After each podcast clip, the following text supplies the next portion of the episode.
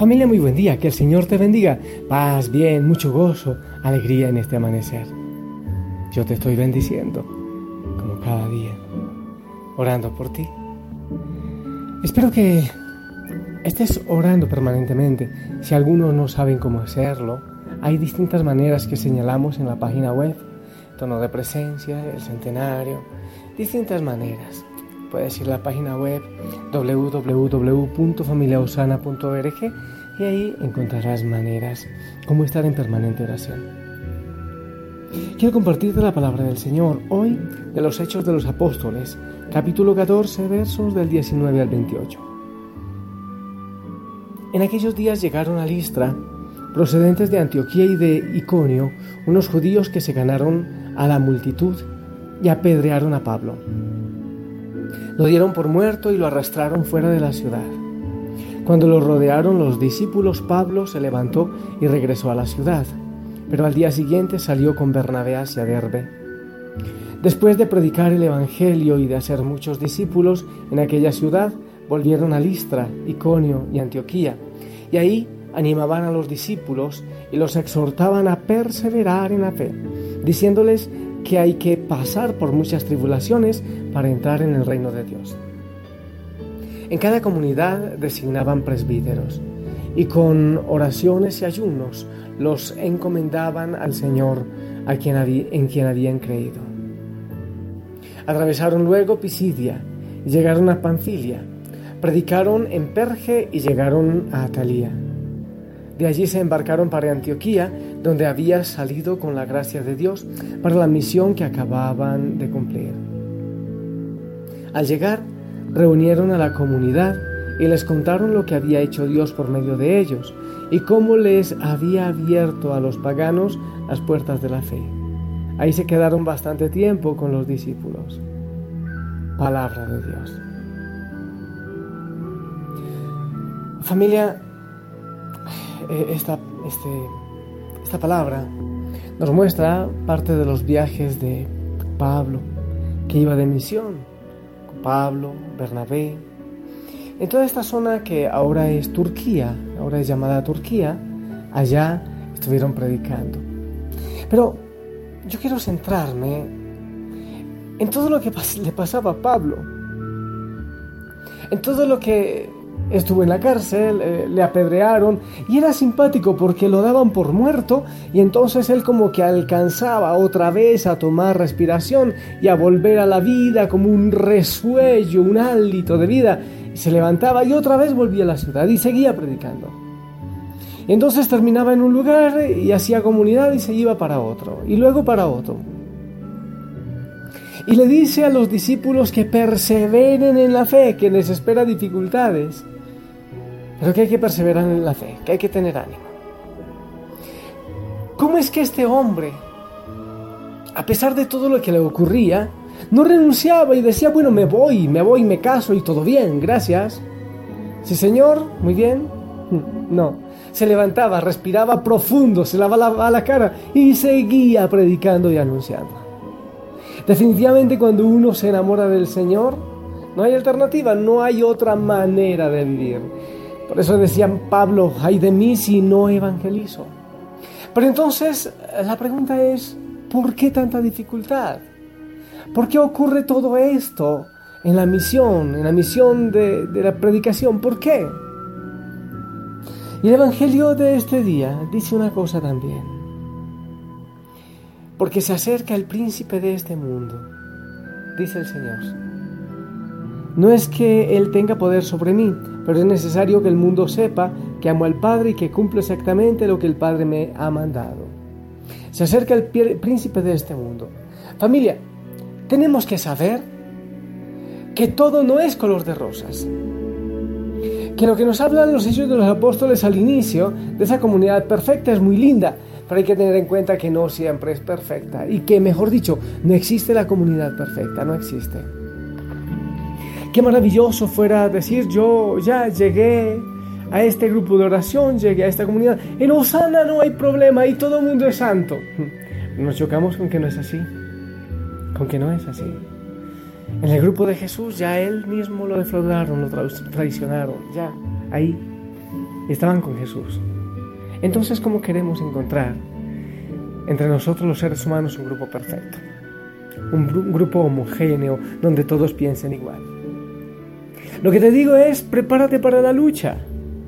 Si al mismo Jesús lo traicionaron sus compañeros, los más cercanos, cuando leemos detenidamente la palabra del Señor, nos damos cuenta, por ejemplo, que Pablo y creo que fue Marcos no le fue muy bien. Tuvieron bastantes problemas, peleas, dificultades. Ajá. Y por allá Pedro y Pablo también tuvieron alguna discusión, alguna cosa no estaban de acuerdo. ¿Quieres encontrar la comunidad perfecta? Te invito a que te vayas a Júpiter.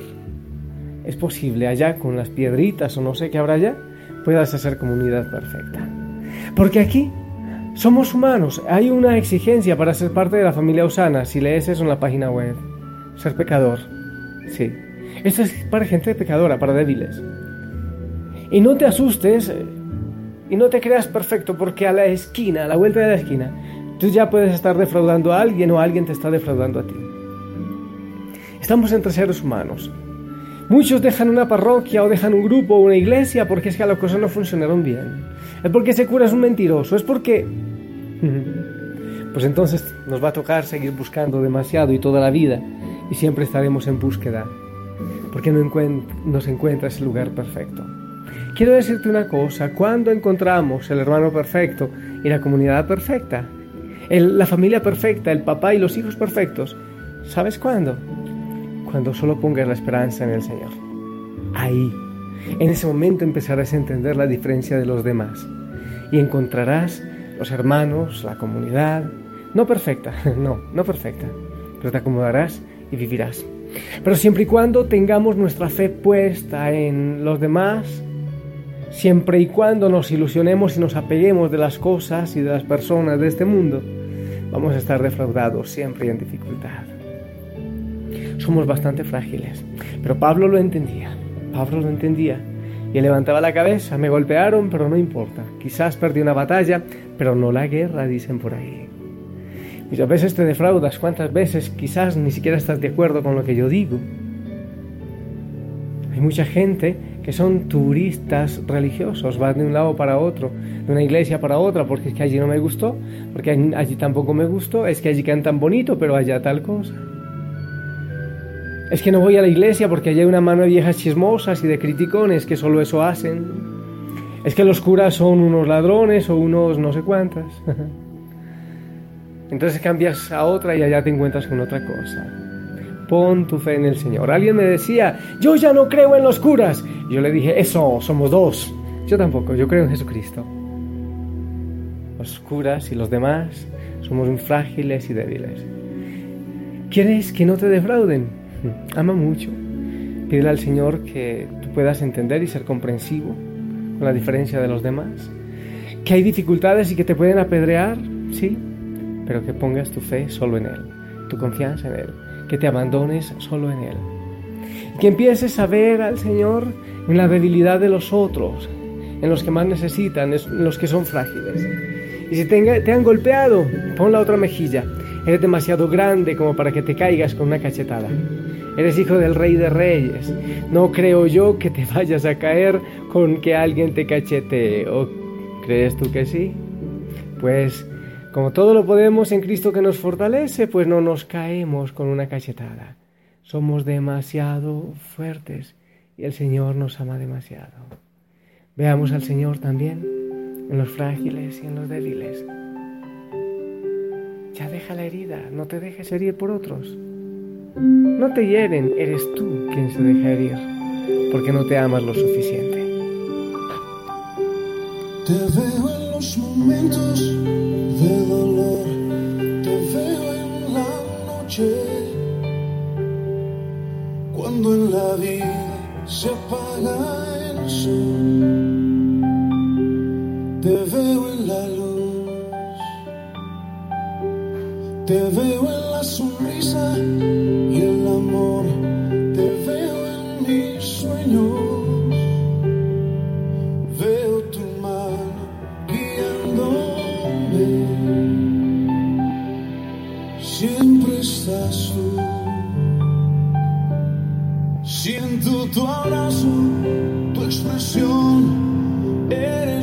Fiel y no hay razón que me haga dudar de tu corazón.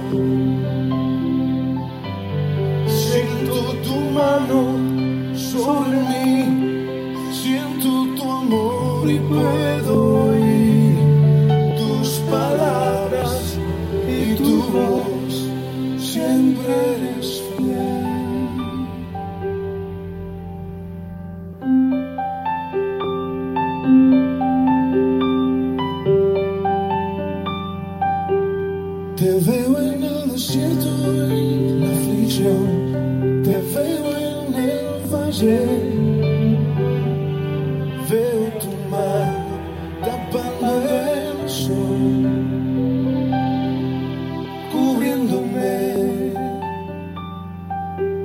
Te veo en cada paso que yo doy, te veo en mis planes.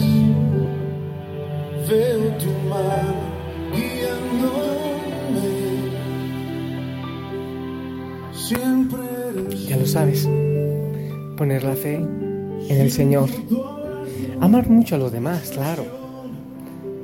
Pero cuando pongas tu fe en el Señor y no fijes tu mirada solo en los errores de los demás, en las pedradas, en los golpes, ahí te podrás levantar. Porque, porque es que el Señor sabe y también es voluntad del Señor que el enemigo esté caminando por el mundo. El Señor sabe por qué. Y por eso tenemos situaciones difíciles. Por eso caemos en tentaciones. Bueno, por eso hay las tentaciones, ¿no? Por eso tiene sentido. Si no, nacíamos de una vez con una aureolita y unos, unas plumitas en las nalguitas, así como angelitos. Pues tiene sentido. Pon tu mirada en el Señor. ¿Te ha defraudado alguien? En la misión te han defraudado, te han lanzado piedras. Pues levántate, respira y vuelve. Muchos me dicen, es que yo he dejado la iglesia porque, porque son no sé qué, una cosa u otra. Ay, entonces debe ser que la mamá y el papá es perfecto. No, eso no existe. La persona perfecta no hay que buscarla, ese lugar ya está ocupado. La mejor persona del mundo, ese puesto ya está ocupado. Yo bendigo tu corazón si en la iglesia te han lanzado piedras, si evangelizando te han lanzado piedras, si el testimonio de un sacerdote, de una religiosa, de un compañero de iglesia te ha defraudado, te dejaste defraudar. El Señor no defrauda. Levántate, quítate la tierra de la cara y sigue adelante. El Señor jamás te defraudará. Tampoco San es perfecto. Intentamos luchar. ¿Cuántos de nosotros escuchamos el mensaje y enseguida nos vamos a, a pecar o a mentir o a estafar o a criticar? Sí. Solo el Señor basta. Solo Él es grande. Yo bendigo tu corazón, te cubro con la sangre de Cristo, que Él te regale mucha paz. Padre, Hijo y Espíritu Santo, amén. Te pido por favor tu bendición. Amén. Y te pido que sonrías. No te quites el uniforme, te amo en el Señor. Pronto estamos de regreso. El Señor te bendiga. Chao, chao. Sonríe mucho.